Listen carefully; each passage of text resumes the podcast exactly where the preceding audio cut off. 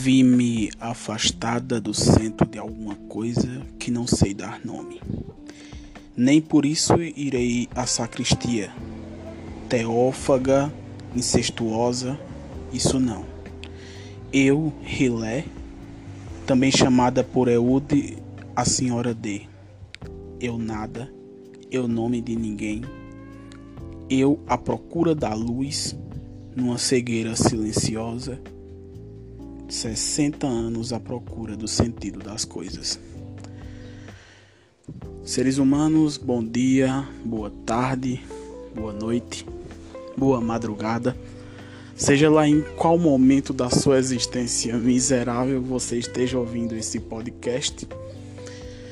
Hoje, no terceiro episódio do nosso podcast, eu vou tratar de um livro, livro curtíssimo, de bastante de uma, importante, de uma importância enorme dentro daquilo que eu me propus a tratar aqui nessa primeira temporada, aspas, desse podcast.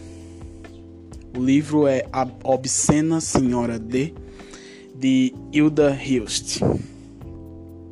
E por que Hilst, né? Eu acho que. Eu acho não, tenho convicção, certeza absoluta de que Hilst é um dos maiores nomes da história da literatura erótica, não nacionalmente. Porque ela é demais para só se deter ao que é o nosso território. Hilst está para muito além das escritas internacionais. E é um indivíduo que se equivale ou até mesmo supera em alguns dos casos a muitos dos grandes escritores que o mundo já teve. E eu falo de forma de escrever, da forma como ela escreve.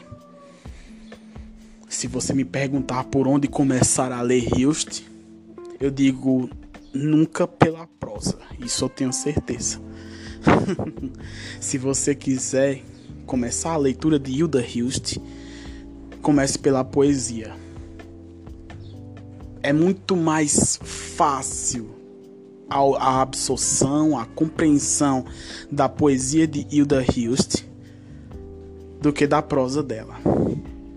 Tendo como base o livro aqui a ser abordado a forma como ela escreve causa certa repulsa ao indivíduo porque Hilda Hilst é, acima de tantas outras coisas, uma escritora, um indivíduo que escreve para ser relido e nunca para ser lido uma vez só. Todos os livros, todos os romances, novelas, contos, etc, etc, etc.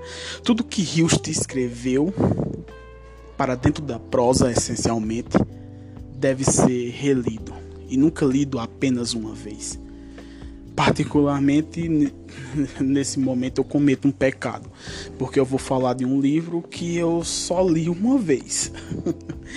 eu me detive a essa experiência da primeira e única leitura por querer captar, eu acho que por questões apenas estéticas e que não vão é, talvez não funcionem para outras pessoas, mas funciona bem para mim, que é a ideia de que é a ideia de poder falar sobre uma experiência particular que você teve com o primeiro contato da obra.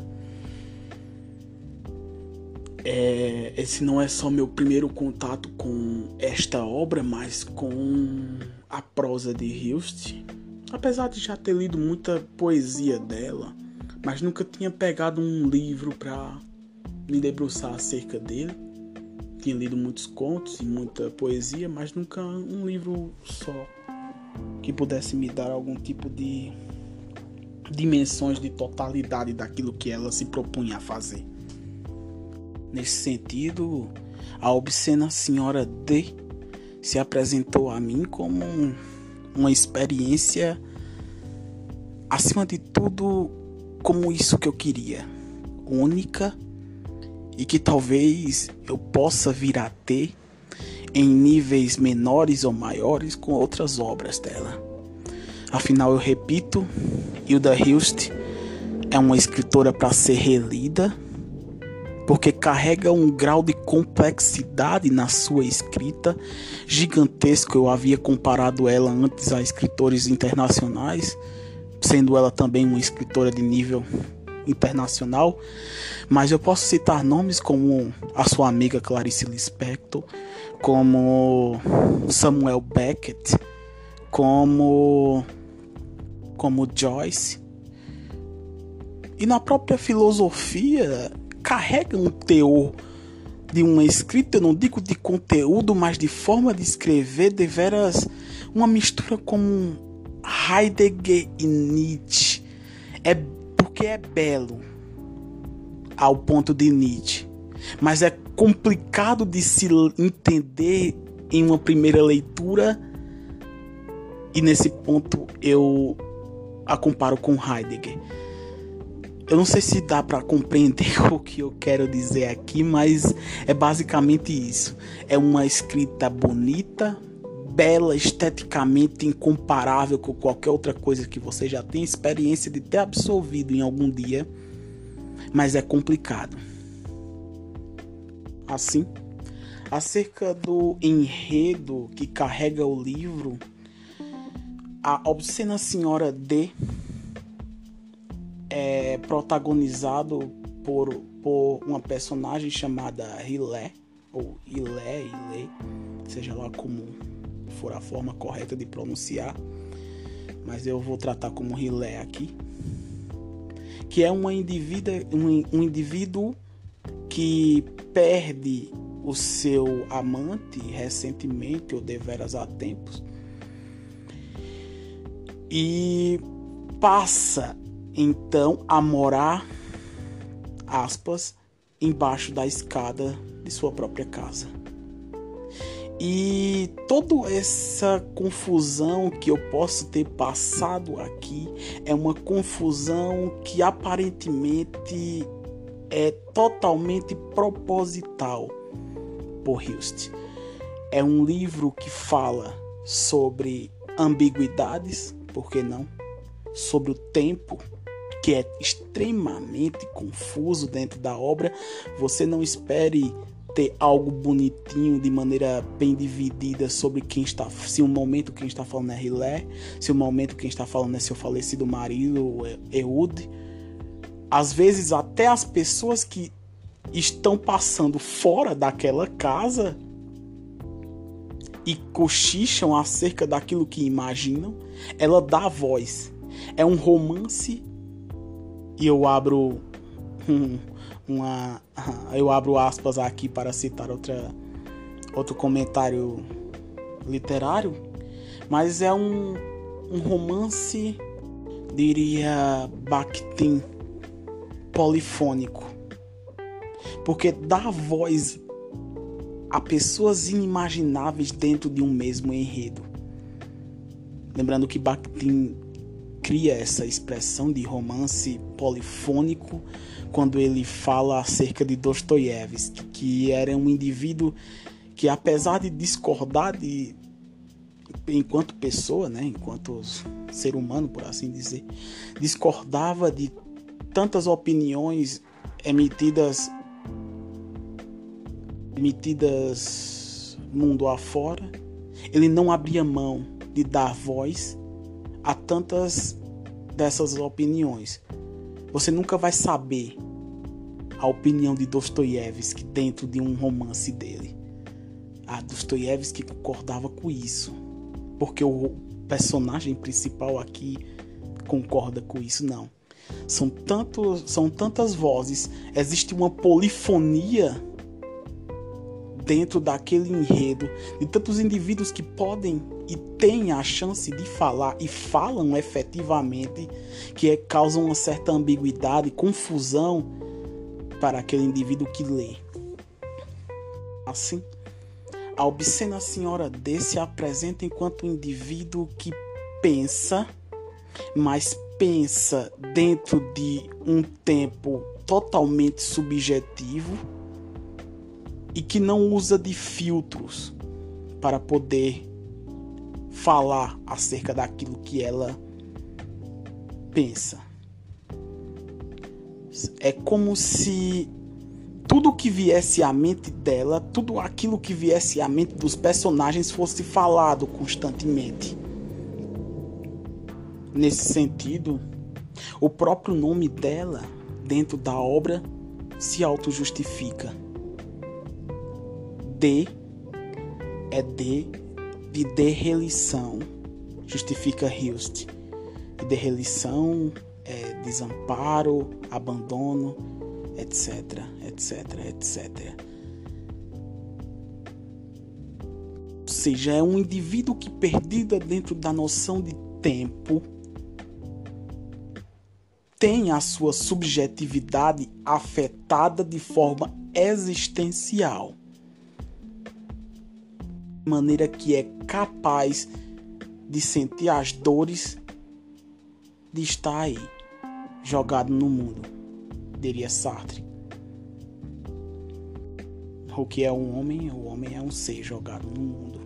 Em determinado momento da, da história, ela questiona o que foi a vida?